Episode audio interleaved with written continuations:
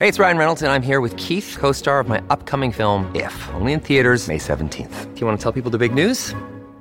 All right, I'll do it. Sign up now and you'll get unlimited for $15 a month and six months of Paramount Plus Essential Plan on us. Mintmobile.com slash switch. Upfront payment of $45 equivalent to $15 per month. Unlimited over 40 gigabytes per month. Face lower speeds. Videos at 480p. Active Mint customers by 531.24 get six months of Paramount Plus Essential Plan. Auto renews after six months. Offer ends May 31st, 2024. Separate Paramount Plus registration required. Terms and conditions apply if rated PG.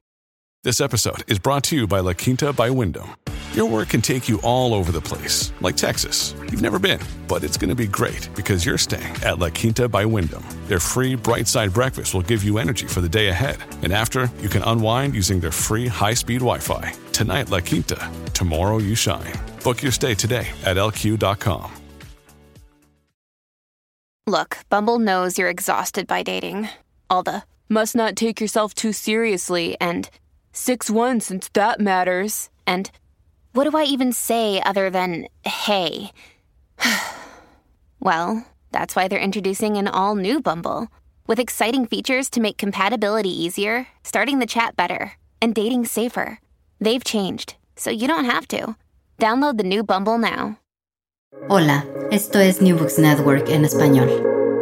Buenos días y saludos a todos los eh, lectores del programa New Books en Psicología, un podcast de New Books Network. Le habla su anfitriona Ruth Nina, eh, en la cual hoy eh, estoy muy contenta porque tenemos al doctor Jaime Carmona desde Colombia, quien nos va a estar hablando de su última publicación, un diálogo sobre el suicidio, cine, psicoanálisis y psicología social. bienvenido, doctor Carmona. Eh, muchas gracias, Ruth. Muy complacido de estar en contacto con los estudiantes y profesionales de la psicología de Puerto Rico.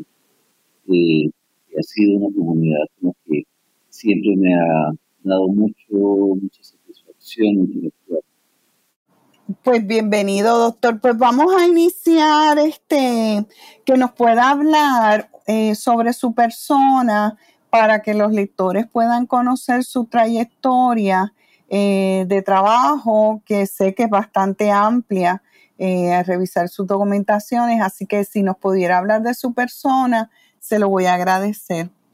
muchas gracias, Ruth. Pues a ver, te cuento en mi formación académica. Eh, yo soy psicólogo y psicoanalista. Eh, pues eh, he tenido una trayectoria de publicaciones en el campo del psicoanálisis. Hay un libro en particular que quiero mucho que se llama Psicoanálisis y Vida Cotidiana, que fue publicado en el año 2002. Y después de eso, pues he hecho otras publicaciones.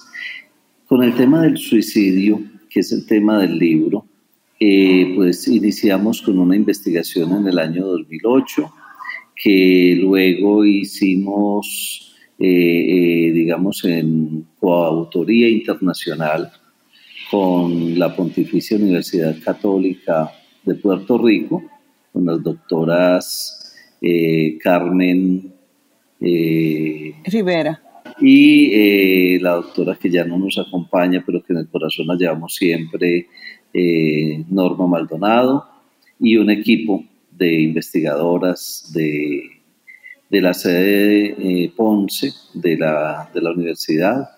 Y eh, bueno, ahí digamos de este trabajo conjunto en Colombia y en Puerto Rico, pues salió un libro que se titula El suicidio y otros comportamientos autodestructivos en jóvenes universitarios de Colombia y Puerto Rico. Este es un libro que está disponible gratuitamente en la red para que los interesados en la investigación del fenómeno y en una investigación en la que pues participamos eh, investigadores de Puerto Rico y de Colombia pues sepan que está ese recurso se titula el suicidio y otros comportamientos autodestructivos en jóvenes universitarios de Colombia y Puerto Rico. Así se titula y simplemente digitando el título PDF lo pueden bajar.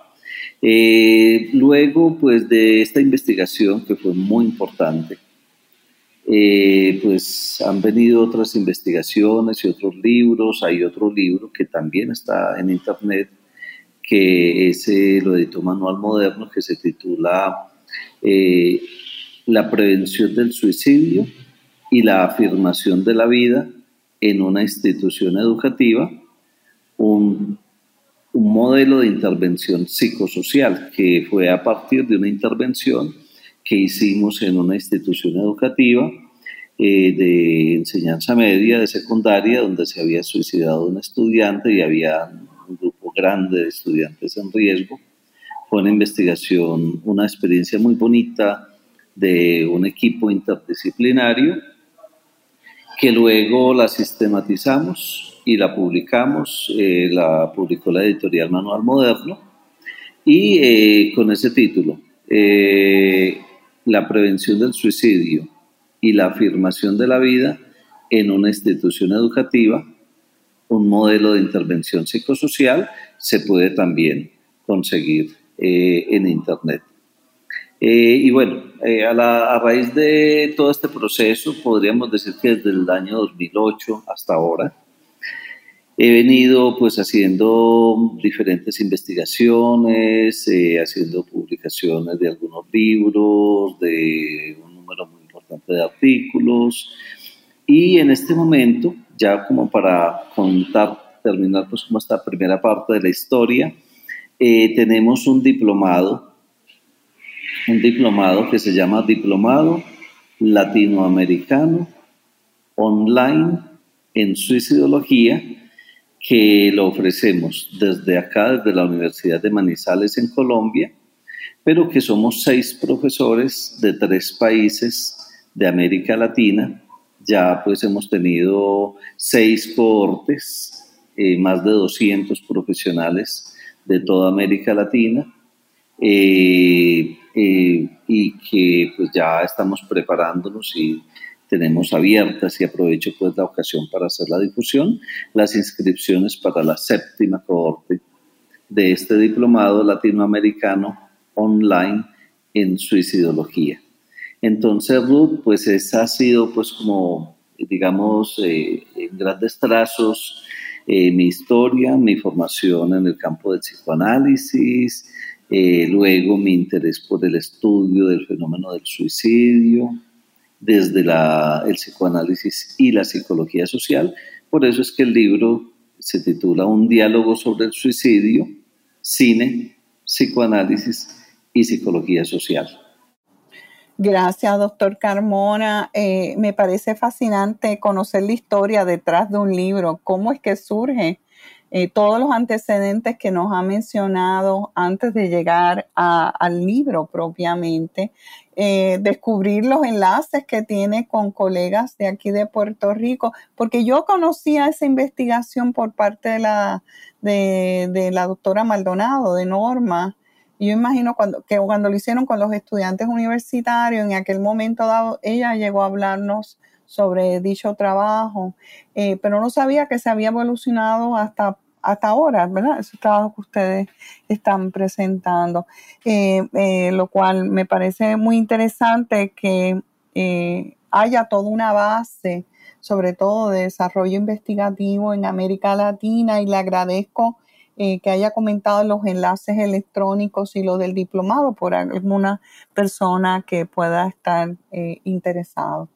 Em, pues vamos a empezar a, dialogar sobre, y, vaya la redundancia, porque el libro es diálogo sobre suicidio, pues vamos a conversar sobre el proceso del libro, el cual he estado revisando y me parece fascinante el trabajo que ustedes eh, han desarrollado. No he mencionado, y creo que es muy propio y justo decirlo, que también el libro tiene de coautores al doctor Florentino Moreno y al doctor Carlos Alvarado, eh, que son parte del desarrollo de este trabajo. Em, y si usted me lo permite, doctor, me gustaría iniciar leyendo eh, la primera parte, primer párrafo del prólogo realizado por la doctora Mejías Correa porque me pareció muy interesante. Es un prólogo que provoca y evoca a que uno tiene que sentarse a leer el libro. Eh, y si le parece bien, lo, lo voy a leer. Eh, ¿Le parece? ok, pues cito. Prologar es abrir una puerta, es invitar a recorrer un camino ya transitado por quien hace la invitación. Es fungir como primera lectora, pensando en los que vienen en los futuros viajeros que recorrerán estas páginas. Le diré en breve que encontrarán en este viaje, ese más allá de esta lectura, un tejido trenzado con tres hilos, rigor, claridad y belleza. Este libro despliega un diálogo inédito entre psicoanálisis, cine y la psicología social para adentrarse en el complejo mundo del suicidio tan reducido muchas veces a categorías que empobrecen su comprensión. De esta manera iniciamos el trabajo que se compone de 15 capítulos divididos en tres sesiones eh, de las cuales estaremos hablando en este momento. Eh, quizá me parece que es interesante empezar explicando a los lectores, eh, antes de adentrarnos sobre el libro en detenimiento, cuál es la perspectiva desde una mirada psicoanalista. ¿Cuál es la mirada que se tiene sobre el suicidio? Si le puede explicar a los lectores para que puedan ir comprendiendo este trabajo. Claro que sí, por supuesto. Eh, sí, desde el psicoanálisis eh, sabemos que los seres humanos, a la vez que tenemos un deseo que nos lleva a vivir y a afirmarnos en el mundo, pues también existe lo que se llama en psicoanálisis la pulsión de destrucción, que es algo que nos lleva a los seres humanos también, a la vez que hacemos todo para vivir, pues también a destruirnos y a destruirnos de muchas maneras. Eh, a veces moralmente, a veces destruir los vínculos con los seres que más amamos, las mismas enfermedades mentales también eh, y en los conflictos internos. Entonces, finalmente, desde el psicoanálisis, para no alargarme mucho en esta introducción, podremos decir que, hay un impulso eh, autodestructivo y que a veces, además de eso, interiorizamos, eh, por ejemplo, eh, qué sé yo, y, nos identificamos, digamos, con figuras que pueden ser nocivas y entonces eso refuerza, digámoslo así, esos comportamientos autodestructivos. Entonces, digamos que para el psicoanálisis eh, eso es algo que está dentro de la eh, vida psíquica de todo ser humano y que por supuesto, pues la tarea de cada ser humano y de cada vínculo y de cada familia y de cada sociedad, pues es contrarrestar esas tendencias autodestructivas y procurar que no se generen otras tendencias autodestructivas por vía de la interiorización, por ejemplo, de pues, eh, figuras, digámoslo así, como lo decíamos, pueden ser nocivas para la persona. Ok. Eh, Así que gracias, doctor. Eh, vamos viendo y con esa introducción de parte suya en términos de la conceptualización del suicidio, quisiera eh, adentrarnos a la primera parte, eh, la cual me parece muy interesante porque ustedes a través de su trabajo hablan de, de que es un trabajo que es un diálogo entre los trabajos realizados entre Freud y Lacan para poder hablar sobre suicidio dentro del contexto del cine. Pero a mí me parece también que el trabajo desde otra mirada es un diálogo entre lo que se ha hecho en el cine, eh, desde la creación propia de lo que es el, cine, el desarrollo propio del psicoanálisis y también de la psicología social, y se hace un, diálogo eh, interactivo constantemente entre estas tres disciplinas eh, y lo cual quería que me pudiera comentar sobre ello antes de empezar con los primeros capítulos, por favor. Sí, claro que sí, Ruth. Muchas gracias por darme la oportunidad. Eh, efectivamente, eh, pues nosotros hacemos este diálogo partiendo de una idea y es que el psicoanálisis tiene una visión cinematográfica de la vida psíquica, de la subjetividad humana. Es decir, el psicoanálisis nos dice que los seres humanos habitamos como una especie de guion o una película, si queremos, eh, a través de la cual nos relacionamos con el mundo, con las otras personas, con la naturaleza. Entonces, un poco, digamos, lo que nos dice el psicoanálisis es que los seres humanos andamos por el mundo eh, usando una expresión que usan mucho los adolescentes aquí en Colombia, como empeliculados, es decir, como que andamos habitando nuestra propia película y, en la que somos los protagonistas, algunos como héroes, otras como genios incomprendidos, pero como protagonistas de nuestra película. Eh, entonces, eh, nos pareció que había una posibilidad muy rica y muy potente de conversar con el cine, porque nosotros creemos que el cine, aparte de ser una industria del entretenimiento, eh, es también eh, pues un campo en el que se hacen obras de arte, eh, no gratuitamente, se habla del séptimo arte, y hay películas que además de ser muy entretenidas y muy taquilleras y muy rentables económicamente, son además películas muy serias en las que hay reflexiones muy profundas sobre la condición humana. Entonces, en síntesis, nosotros lo que creemos es que eh, el cine es también una manera de pensar que los grandes directores de las grandes eh, obras cinematográficas, además de entretener, pues eh, nos brindan reflexiones muy potentes. Entonces, eh, en esa conversación entre el psicoanálisis y el cine, encontramos que muchas de las cosas que dice el psicoanálisis, pues las han dicho también los grandes maestros del séptimo arte a través de sus películas, en los diálogos en boca de sus personajes. Eh, entonces, eh, eso nos pareció muy potente y de hecho, pues con base en esa idea surgió un curso de cine y psicoanálisis aquí en la Universidad de Manizales, en Colombia, que durante seis semestres, eh, tres años, estuvimos con estudiantes de comunicación social, de derecho, de psicología, muchos de ellos, eh, pues eh, viendo películas, reflexionando sobre ellas, a partir del psicoanálisis, películas en las que las tramas eran fundamentalmente tramas que tenían como un tema central el suicidio. Y por supuesto que también hay un diálogo con la psicología social muy importante, muy valioso, y es que ah, eh, en la psicología social, que es un mundo en el que hay muchos autores.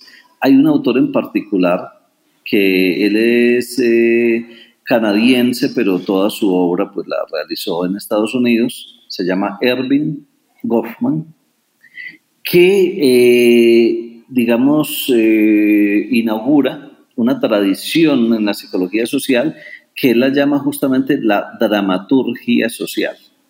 Y un poco lo que nos dice Goffman es que la vida social digamos, tiene estructura dramatúrgica, digamos, como que de un lado eh, Freud y Lacan descubren que la subjetividad humana tiene estructura dramatúrgica, pero luego Goffman, desde la psicología social, nos va a decir que la vida social también tiene estructura dramatúrgica.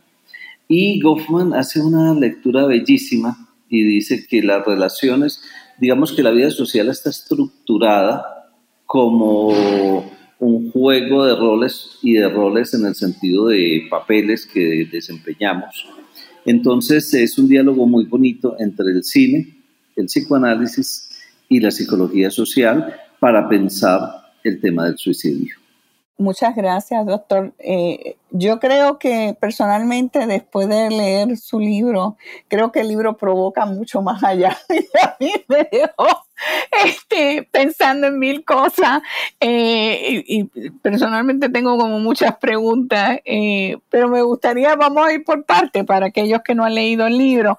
Entonces, si hablamos de la primera sección, que son los primeros tres capítulos, eh, donde ustedes hacen una reflexión sobre el cine, el psicoanálisis y la psicología social. ¿Qué aspectos ustedes creen que son los más significativos sobre esas reflexiones que llegan? Sí, eh, justamente esa primera sección del libro, pues quisimos que fuera una, como una sección muy introductoria. Entonces hay un primer capítulo que a mí me encanta, que se lo escribió el profesor Florentino Moreno Martín de la Universidad Complutense de Madrid.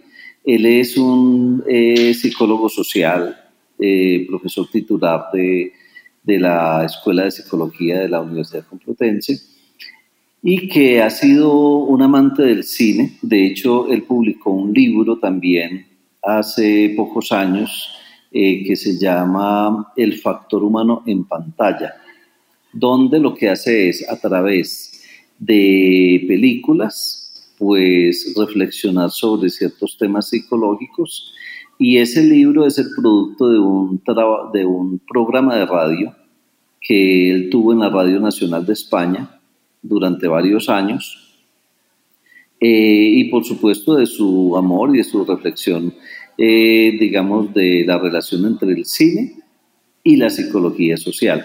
Entonces, él hace, ese capítulo es maravilloso porque lo que hace es un recorrido desde el nacimiento del cine y el nacimiento del psicoanálisis, cómo han ido eh, interactuando y cómo eh, el cine ha ido influyendo en el psicoanálisis y cómo el psicoanálisis ha ido influyendo también en el cine. Eh, digamos que ese es el primer capítulo. Luego hay un segundo capítulo en el que hablamos pues de psicoanálisis así muy brevemente, como una presentacióncita eh, muy, ¿cómo decirlo?, didáctica, en el que hablamos de tres grandes escándalos que produjo el psicoanálisis eh, cuando apareció a finales del siglo XIX y principios del siglo XX, que fue un escándalo social por toda la eh, todo lo que reveló sobre la sexualidad, pues que el hecho de que revelara la sexualidad infantil, la relación de la sexualidad con la neurosis, pero también la relación de la sexualidad con la represión y con el malestar en la cultura. Eh, bueno, ese es como un primer escándalo, pero luego el otro escándalo, que fue el escándalo relacionado justamente con lo que mencionábamos ahora, con, esos, con esas tendencias autodestructivas del ser humano, con la pulsión de muerte, que eso es un escándalo muy grande porque pues como que hasta ese momento de pronto la vida, la idea era que el ser humano nacía bueno y que la sociedad lo podía corromper o que nacía con una tabla rasa pero no como que nacía con ideas o con tendencias, digámoslo así, autodestructivas. Y finalmente un escándalo que llamamos el escándalo epistemológico, que es pues que el psicoanálisis nos dice que los seres humanos eh, podemos, digámoslo así, desarrollar eh, enfermedades, trastornos mentales derivados de fantasías y derivados de deseos eh, y que no necesariamente tienen que haber eventos, digámoslo así, grandes eventos traumáticos, sino que el deseo mismo y la fantasía pueden llegar a ser eh, pues traumáticos en sí mismos. Entonces, ese segundo capítulo es como una pequeña presentación del psicoanálisis.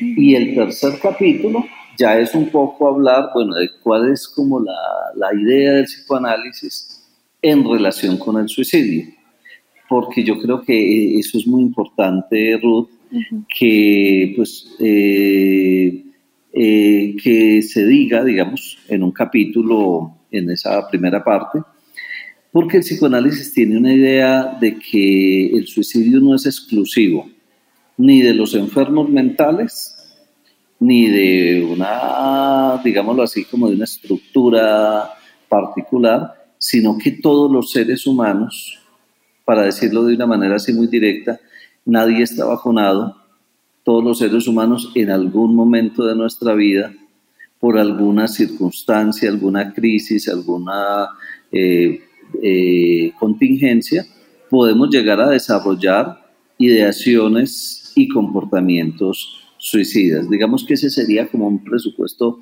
fundamental, decir que no existe una subjetividad suicida, que no existe un perfil único, que no existe una estructura o una patología, aunque pues eh, eh, estadísticamente por ahí encontremos que sí hay algunas patologías que tienen una correlación más alta que las otras, pero eso no quiere decir que solamente los enfermos mentales o las personas que padecen algún trauma puedan llegar a suicidarse.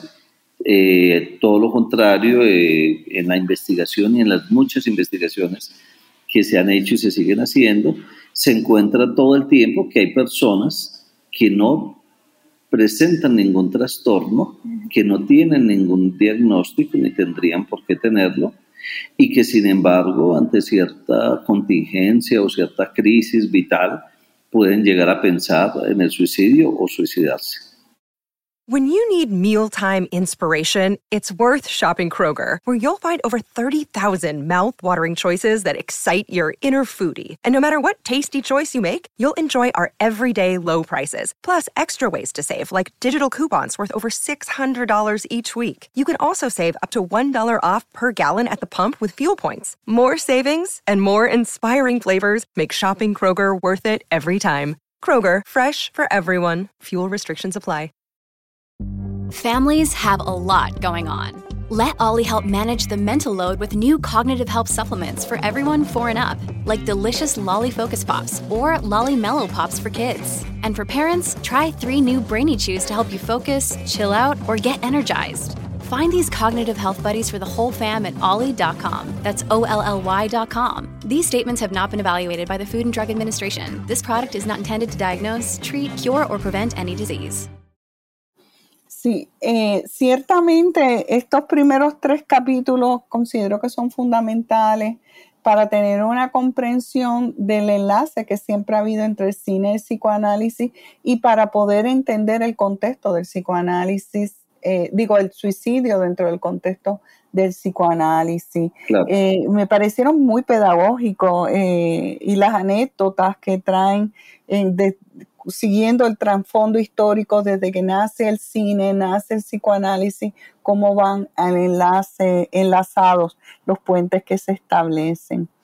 Eh, después de esto pasamos a la segunda sección que se compone, si no estoy mal, son como 11 capítulos o 10, de, dividido en seis subtemáticas, eh, que ciertamente ya es sus temáticas dentro del campo del psicoanálisis.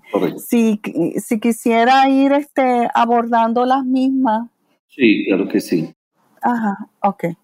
Eh, sí, eh, incluso Rudy, te agradezco que me des esta oportunidad porque pues, es, es bonito después de haber pues, eh, hecho el ejercicio de escribir y publicar y pues como volver sobre eso y darle a los oyentes que, eh, eh, digamos, la organización de estas seis, digamos, subsecciones tiene que ver con que, pues, cuando escribimos los primeros capítulos que fueron los psicoanalíticos, encontramos que había como, como seis grandes temas. Un primer tema que es el tema de la división subjetiva. El hecho, por ejemplo, de que los seres humanos eh, no somos una unidad, sino que estamos divididos entre una conciencia y un inconsciente, eh, por ejemplo. Entonces, cómo existen deseos inconscientes que la conciencia pues no se entera de ellos, pero sí de sus digamos, de sus decisiones, por ejemplo, como el deseo de suicidarse de algunas personas, que puede ser un deseo inconsciente, ese es otro aporte importantísimo del psicoanálisis a la reflexión sobre el fenómeno del suicidio. Entonces, digamos que hay ese primer tema. Y por supuesto, entonces encontramos algunas películas en las que eso se ve más claramente. Por ejemplo, que eh, en una película como La Sociedad de los Poetas Muertos, hay un chico adolescente que ama a su familia y obedece la tradición familiar y está pues muy atento a eso, pero como parte de esa crisis de la adolescencia y de esa necesidad de la afirmarse también en sus deseos y en sus sueños de ser actor, pues llega un momento en que entra en un conflicto terrible de ambivalencia hacia su padre y ese conflicto lo lleva al suicidio.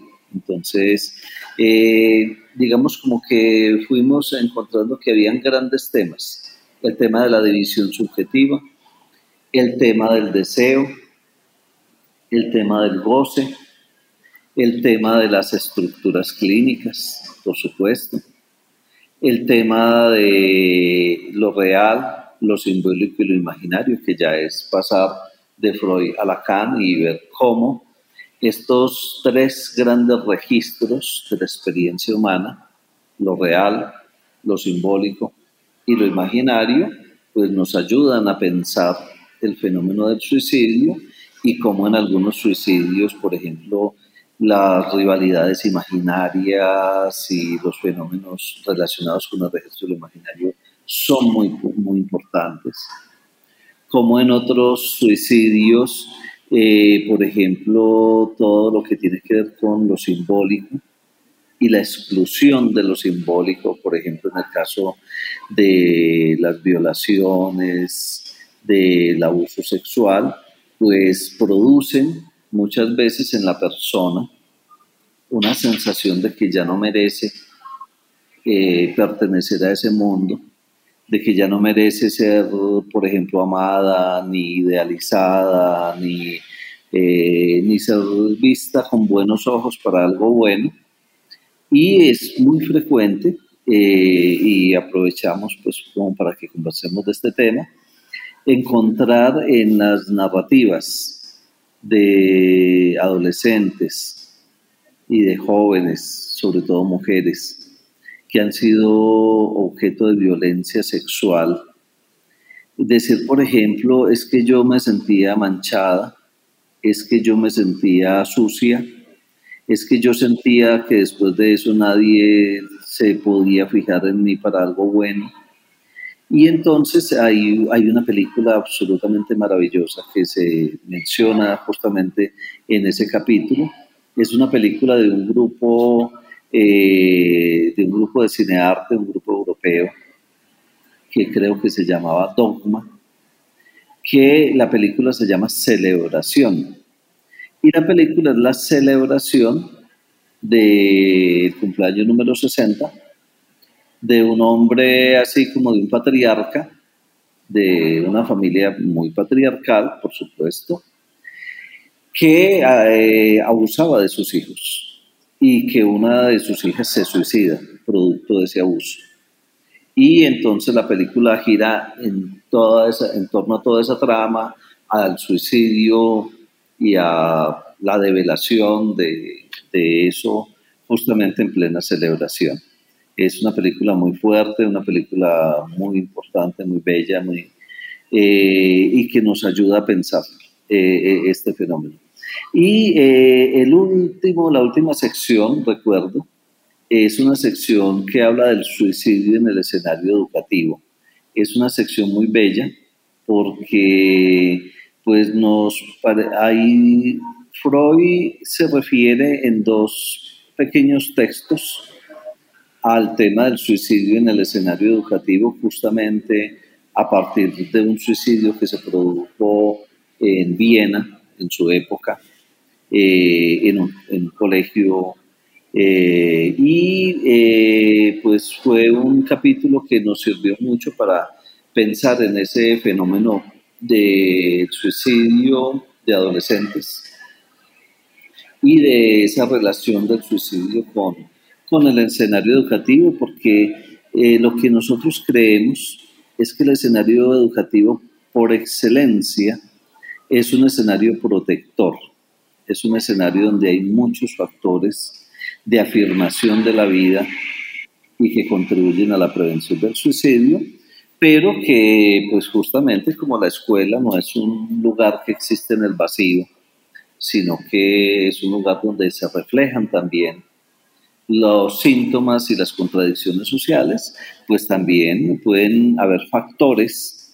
y uno de ellos es el bullying, que ha sido una problemática estudiada en las últimas décadas eh, por psicólogos y profesionales de otros campos y que tiene como escenario eh, justamente el escenario educativo. Entonces, eh, ahí en ese capítulo pues se analizan algunas películas que tienen que ver con el tema Total que eh, sí fue una experiencia muy bella, eh, pues escribir el libro, hacer ese diálogo con el cine que nos permite eh, comprender mejor algunas dinámicas que desde la teoría solamente, pues de pronto no, no es tan fácil captarlas como cuando uno las pone en diálogo con una buena película. Sí, definitivamente, y gracias por su comentario. Em, hay un capítulo que me llamó la atención de esa segunda sección, digo, todos me gustan, pero hay uno que quería que escuchar su voz sobre el tema de el capítulo 6, eh, cuando se habla del deseo del suicidio y el suicidio del deseo, eh, que me pareció muy interesante, esa, el, concepto del deseo dentro del psicoanálisis, que no sé si pudiera comentar algo sobre el mismo. Sí, claro que sí, claro que sí, Ruth, y te agradezco mucho porque ese capítulo para mí es muy importante y es un capítulo pues que yo valoro mucho porque el tema del deseo es un, es un tema, yo creo que eh, uno de los temas más importantes del psicoanálisis, eh, porque, pues es decir, eh, hay otras corrientes psicológicas que se ocupan de asuntos que son muy importantes, el aprendizaje, la memoria, la percepción, la atención, etc. Pero el deseo es algo muy especial que yo creo que es el psicoanálisis el que tiene como todos los eh, conceptos eh, para, para aportar, digamos, reflexiones sobre él. Y es que es eso, digamos que lo primero que podemos decir acerca del deseo es que el deseo, la primera manifestación es el deseo de vivir. Y así, en la experiencia más cotidiana, como levantarse y abrir la ducha y meterse bajo el agua y, salir al mundo a, buscar algo que eh, pues creemos que nos va a hacer feliz, pues qué sé yo, un amor, una, una profesión, una realización social, eh, en fin. Entonces, digamos que cuando una persona tiene un problema con el deseo, cuando el deseo se, para decirlo, eh, entra como en un cortocircuito, eh, la persona está en riesgo de muerte. Es decir, que, eh, el desear a una, el desear, por ejemplo, una pareja, o el desear, por ejemplo, conquistar algo en el campo profesional, pues tiene como consecuencia que pues uno, eh, eso lo mantiene, eso nos mantiene vivos. Digamos que el deseo es lo que nos mantiene vivos a los seres humanos y que cuando el deseo falla, estamos en riesgo, digámoslo así, como de, que la pulsión de muerte, esa de la que hablamos desde el principio, pues más fácilmente nos lleve a autodestruirnos. Entonces, eh, en ese capítulo 6, pues exploran diferentes expresiones del deseo, eh, porque el deseo eh, se vincula con las pulsiones y entonces el deseo puede estar más en relación con una, por ejemplo, con un deseo de devorar o ser devorado o con un deseo, por ejemplo, eh, qué sé yo, en otra perspectiva. A mí me parece que ese es un tema central y fue un capítulo que recuerdo con mucho cariño, eh, pues todo el proceso y que creo que nos ayuda a entender mucho el tema del suicidio y la relación con el psicoanálisis. Sí, definitivamente quería, em, al escucharlo y pensando en, aunque usted se adelantó en la sección, lo que sería la tercera parte, que son la discusión y conclusiones que ustedes llegan, que me pareció bien interesante también pedagógicamente hablando, porque ustedes logran hacer un resumen de los distintos conceptos del psicoanálisis que han ido trabajando a través del libro. Ahora bien, esto me provoca pensar y preguntarle eh, varias cosas. Quería que usted podría exponer. Por un lado, en términos educacionales, siempre hay este cuestionamiento si exponer el suicidio dentro del cine o algún trabajo visual eh, si va a provocar en los jóvenes también la motivación a, llevar a cabo un suicidio. Eh, y quería su, su, comentario, a escuchar su voz sobre, sobre este aspecto. muchas gracias, Ruth. Claro que sí, por supuesto. Eh, mira, justamente una de las cosas que pues, fue muy bonita de todo este proceso fue comprobar que efectivamente eh, hay una serie de mitos en relación con el tema del suicidio, que pues eh, eh, los, los estudiantes y profesionales que nos escuchan simplemente digiten, pueden digitar en Google mitos sobre el suicidio y hay muchas páginas muy buenas, muy serias, varias de ellas avaladas por la Organización Mundial de la Salud. Y uno de los mitos, quizás uno de los más importantes, es justamente que hablar sobre el suicidio con una persona que esté en riesgo porque tenga ideaciones o porque tenga, digamos, deseos de suicidarse, pues puede incrementar ese riesgo. Entonces, como que de ese mito se derivaría como una orientación, entonces mejor quedémonos callados porque si hablamos del suicidio y hay por ahí cerca una persona en riesgo, pues entonces podemos empujarla.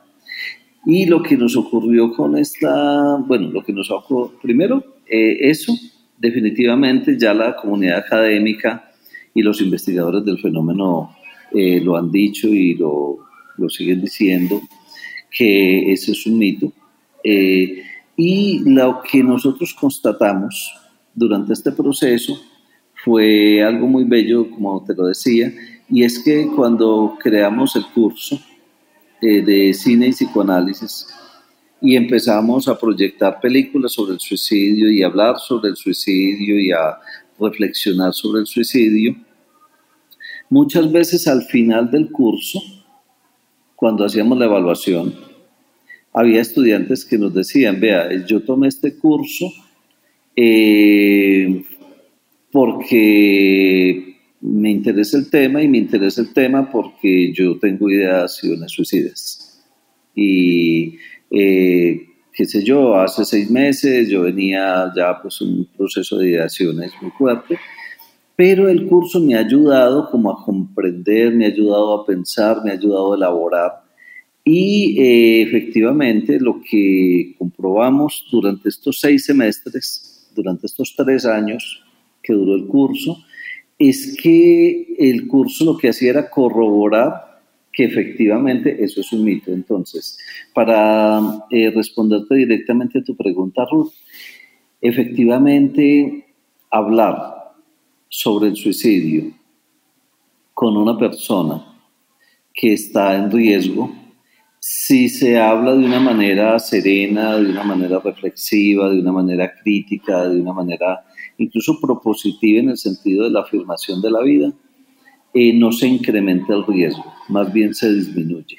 Eso es lo que han comprobado los investigadores, eso es lo que nos dice la Organización Mundial de la Salud y esa fue la experiencia que nosotros tuvimos en esta investigación. Gracias, doctor eh, eh, Carmona, porque eso se lo traigo porque es una preocupación que traen muchos colegas académicos cuando trabajan con el tema del suicidio y cómo exponerlo en las clases usando películas. Eh, esa preocupación hay sobre la mesa. Em, ahora bien, algo que también me hizo pensar, eh, porque a través de todo su trabajo eh, del libro, ustedes van presentando diferentes eh, películas en las cuales usan de ejemplo y hacen análisis sobre ellas. Y me provoca pensar y quería preguntarle, ¿qué diferencia usted ve desde todos los estudios que han hecho sobre la exposición del, suicidio eh, en América Latina, pensando en cine latinoamericano versus el cine de Hollywood. Si nos podría comentar. Eh, sí, lo que nosotros eh, vimos cuando tratamos como de buscar películas latinoamericanas es que, digamos, el suicidio se trata eh, digamos, un poco menos como tema central. Digamos, hay más películas europeas, norteamericanas, que tratan el suicidio como el tema central de la película, que películas latinoamericanas. Eh, yo creo que eso tiene que ver con el desarrollo de la industria cinematográfica, que por supuesto eh, pues está mucho más desarrollada, tiene mucho más eh, trayectoria en Europa y en Estados Unidos que en América Latina. En América Latina, pues los desarrollos de la industria cinematográfica se han dado en las últimas décadas y hay algunas películas en las que aparece el tema del suicidio, pero aparece, qué sé yo, en un personaje secundario y como un elemento secundario de la trama, eh, entonces, eso pues hizo que nos eh, centráramos un poco más eh, en tramas en las cuales el suicidio era un asunto central y que estaba en relación con los personajes protagónicos y encontramos más, digamos, películas europeas y norteamericanas que, digámoslo así, nos, nos brindaban esa posibilidad.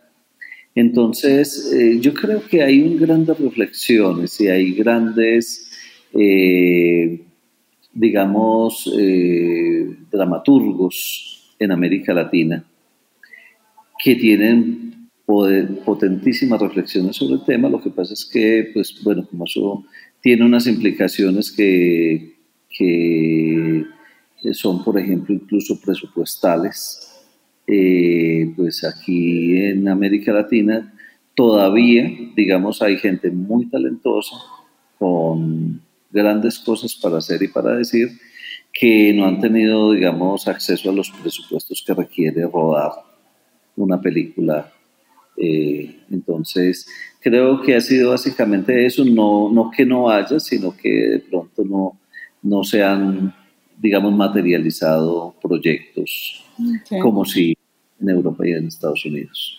Otra, otro enlace eh, eh, que me parece que ustedes tocan en la última parte del libro y muy acorde a los tiempos es el tema de la serie eh, de televisión. y quería ver desde, desde el análisis que ustedes han hecho con desde la psicología social y psicoanálisis, la exposición del suicidio, le pregunto, en las series de televisión, versus el cine, ¿usted cree que, que las ve diferente o tienen, ve que hay otros objetivos? Sí, claro. Eh, sí, Ruth, yo te agradezco mucho esa pregunta porque también me parece muy importante.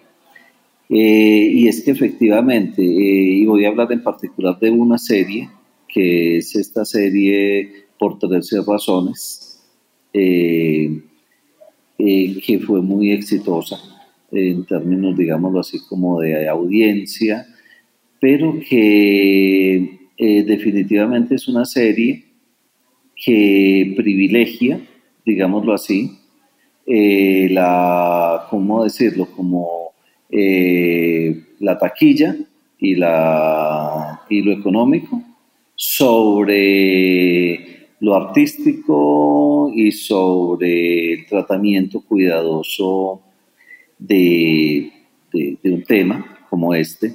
Eh, la Organización Mundial de la Salud tiene una, eh, un protocolo de orientaciones para los comunicadores y para los productores de eh, películas eh, y, digamos, series de ficción.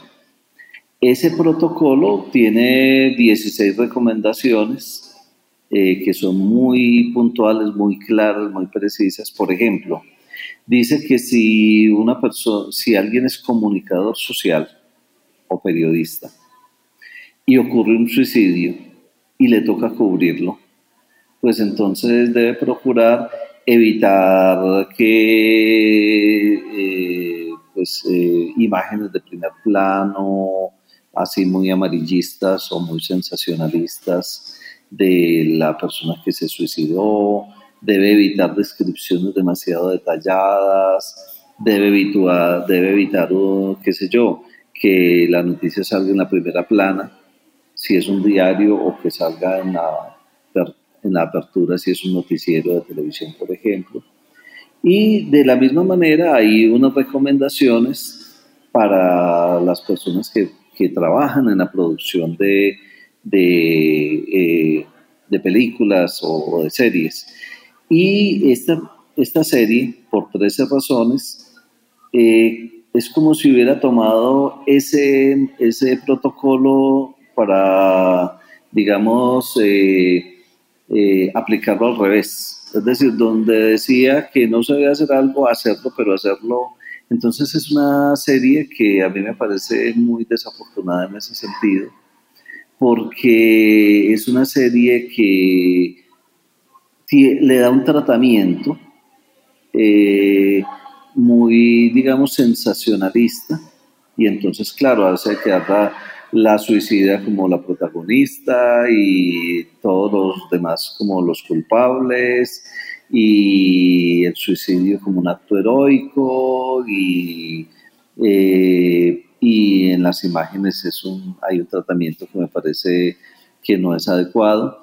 Entonces, eh, bueno, eh, creo que, bueno, creo no, de, de, hecho, durante el periodo en que salió esta, esta serie en los Estados Unidos, hubo un incremento en las tasas de suicidas, porque si es una serie muy, digamos, eh, muy desafortunada en ese sentido. A mí personalmente no, no, no me gustó siempre que yo la vi completa, por supuesto. Eh, y siempre estaba como con una incomodidad muy grande viendo el maltrato, el, el maltratamiento que se hacía del tema. Eh, pero bueno, eso es parte. Ahora, lo que es importante, Ruth, y por lo cual me parece que, que vale la pena, pues como eh, el uso de, las, eh, eh, de los productos de ficción de las películas. Para la prevención es porque se puede hacer una reflexión posterior, es decir, yo creería que no es solamente ver la película, yo creo que lo más importante es el análisis crítico de la película. Y ahí es donde se puede hacer la gran tarea de prevención. Digamos que la, la película serviría como un pretexto, en el buen sentido de la palabra, y, aprovechando que hay buenas películas, yo creo que se puede hacer una buena reflexión. Yo diría que incluso hasta sobre esa serie, de por 13 motivos o por, o por 13 razones, eh, con los chicos que ya la han visto, se, podría hacer, se podrían hacer unos talleres y unas reflexiones críticas muy, muy potentes y muy valiosas.